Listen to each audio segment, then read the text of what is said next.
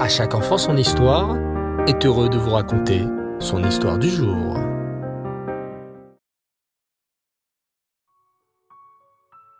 Bonsoir les enfants et Reftov, j'espère que vous allez bien.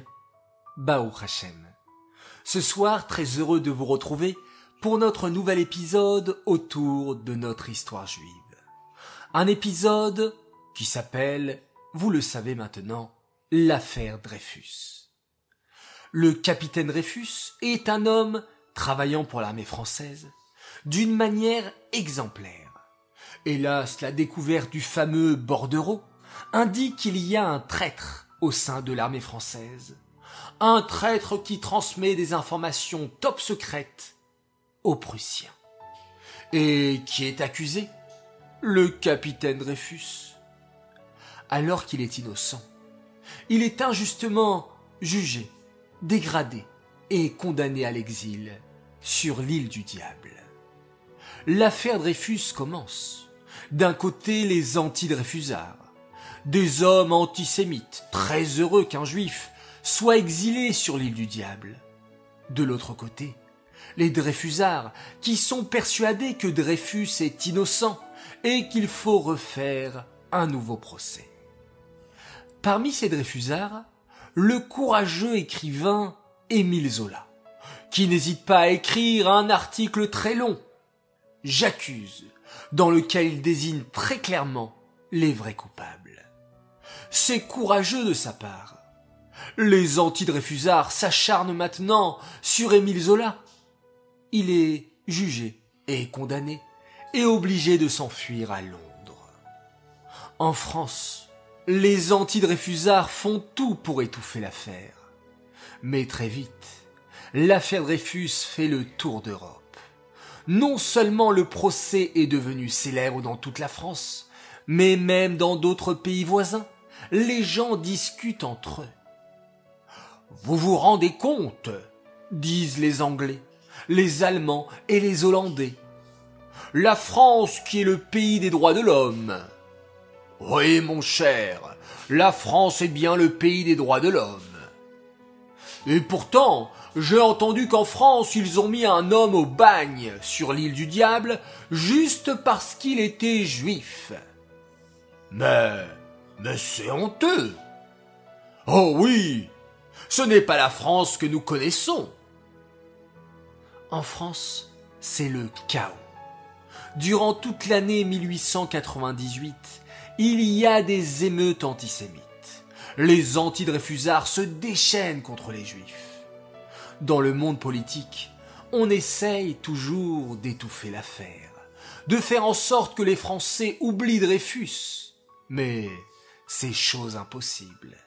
L'affaire Dreyfus est dans toutes les maisons de France et même au-delà. Pire encore, le nouveau ministre de guerre qui succède au général Billot et qui porte le nom de Geoffroy Cavaignac décide de tout remettre à zéro. Cavaignac est sûr que Dreyfus est coupable. Il décide donc de tout remettre à plat et ordonne qu'on lui apporte tous les documents depuis le début de l'affaire. Et c'est là que la vérité est à nouveau dévoilée. En examinant toutes les preuves, Cavaignac est obligé d'avouer qu'il y a des choses étranges. C'est incroyable, grogne Cavaignac. J'ai demandé tous les documents pour prouver que Dreyfus est coupable. Mais il n'y a aucune preuve. Tout semble indiquer que c'est véritablement Esterhazy le coupable. Ça ne me convient pas du tout. Je vais demander des explications au colonel Henry. Après tout, c'est lui qui connaît tout depuis le début de cette affaire. Appelez-moi le colonel Henry. Le colonel Henry arrive tremblant. Interrogé par Cavaignac, il finit par tout avouer.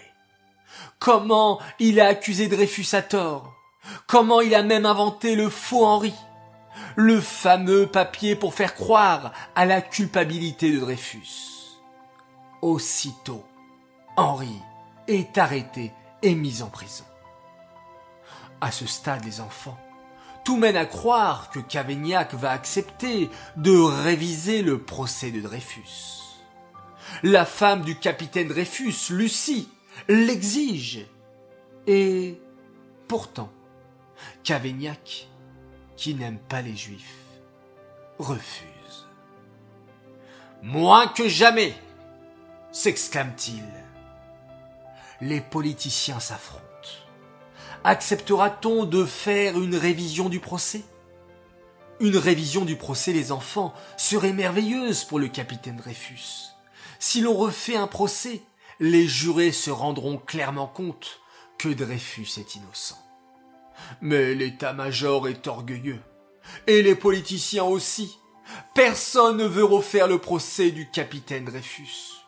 Les gens n'aiment pas admettre qu'ils ont fait une erreur.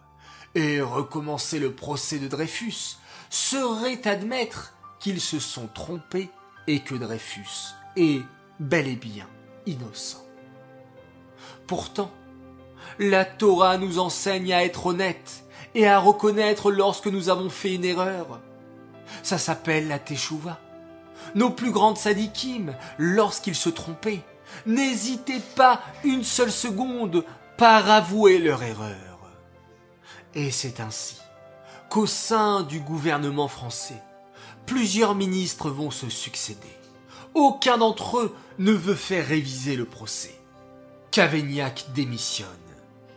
C'est le général Zurlinden qui prend sa place en tant que ministre. Il refuse lui aussi de faire réviser le procès Dreyfus car il a peur que cela provoque une guerre en France entre Dreyfusards et anti-Dreyfusards. Devant la pression, Zurlinden démissionne lui aussi pour laisser la place au général Chanoine. Lui-même démissionne et laisse la place à Brisson, qui, lui aussi, démissionne pour être remplacé par Dupuis. En France, les gens s'angoissent. C'est très inquiétant de voir un gouvernement aussi instable, avec des ministres qui démissionnent les uns après les autres. L'affaire Dreyfus est en train de transformer la France tout entière. Et quelque part, les enfants, c'est ce qui se passe encore aujourd'hui. Le monde entier, même chez les non-juifs, est influencé par nos actions. La Torah nous raconte d'ailleurs que si les se rendraient compte à quel point le monde tient sur la Torah et les mitzvot que l'on fait, ils posteraient deux gardes à droite et à gauche de chaque juif pour veiller à ce que nous fassions bien la Torah et bien les mitzvot pour protéger le monde entier. Alors les enfants, vous avez une responsabilité énorme, celle de garder la Torah et de pratiquer les mitzvot car le monde repose sur vos belles actions. Vous voulez connaître la suite de nos épisodes du Capitaine Dreyfus? Eh bien, rendez-vous à nouveau jeudi prochain pour un nouvel épisode. Cet épisode est dédié les Louis Nishmat, Suzy Messaouda, Batraï Matayesh, Aléa Shalom. Voilà les enfants, très heureux d'avoir partagé ce nouvel épisode avec vous. J'espère qu'il vous a plu. Je vous dis Laila Tov, très très belle nuit, et on se quitte en faisant un magnifique schéma Israël.